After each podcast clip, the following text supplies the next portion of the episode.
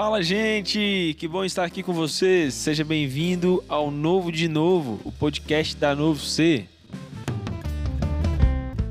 Nós estamos aqui com o Diego. Seja bem-vindo, Diego.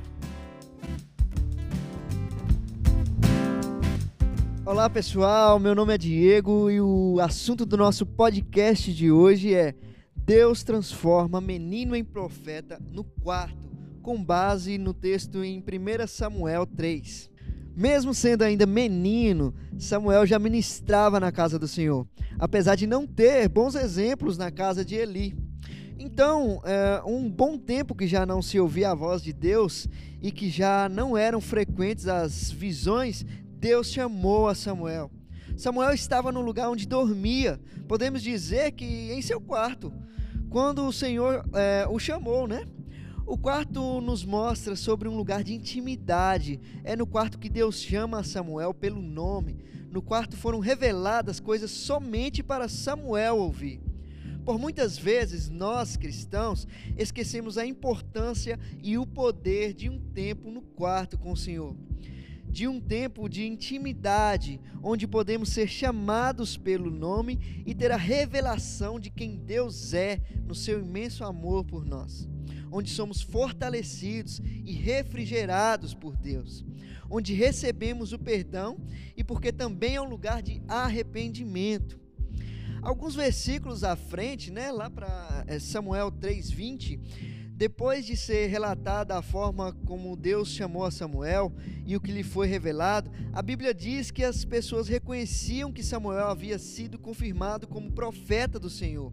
Depois de ouvir a voz de Deus, Samuel tinha sobre ele a responsabilidade de profeta, de anunciar aquilo que Deus havia falado. Que a partir de agora possamos voltar ao nosso quarto é, e ter uma vida de intimidade e relacionamento com o Pai para que possamos ser fortalecidos e receber do Pai aquilo que Ele reservou para nós. Que possamos entender a nossa responsabilidade como filhos de Deus.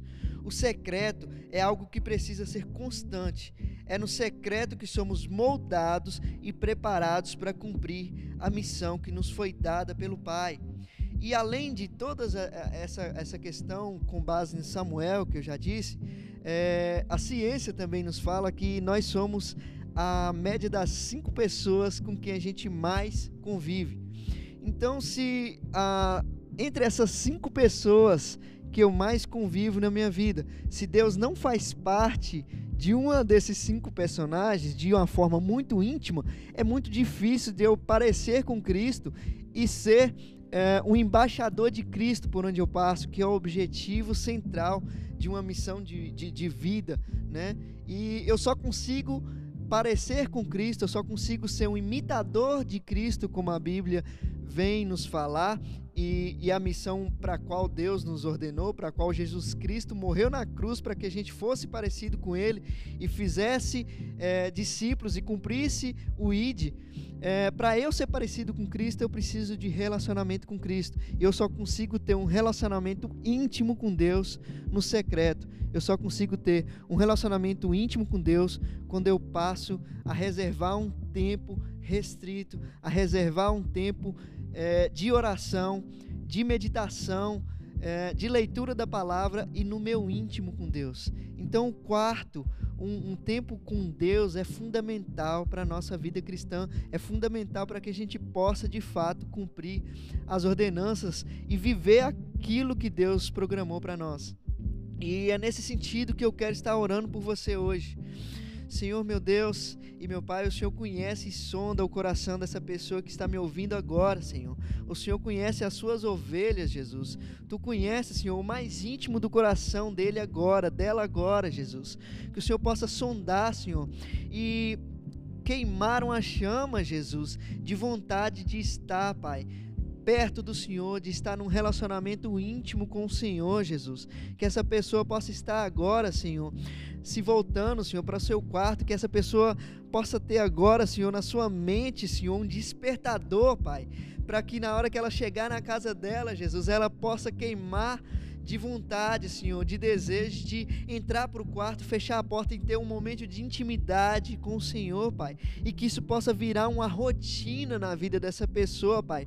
Porque só assim, Pai, ela vai ser parecida com o Senhor, Pai. Só assim ela vai poder demonstrar os frutos do Espírito Santo na vida dela, Jesus.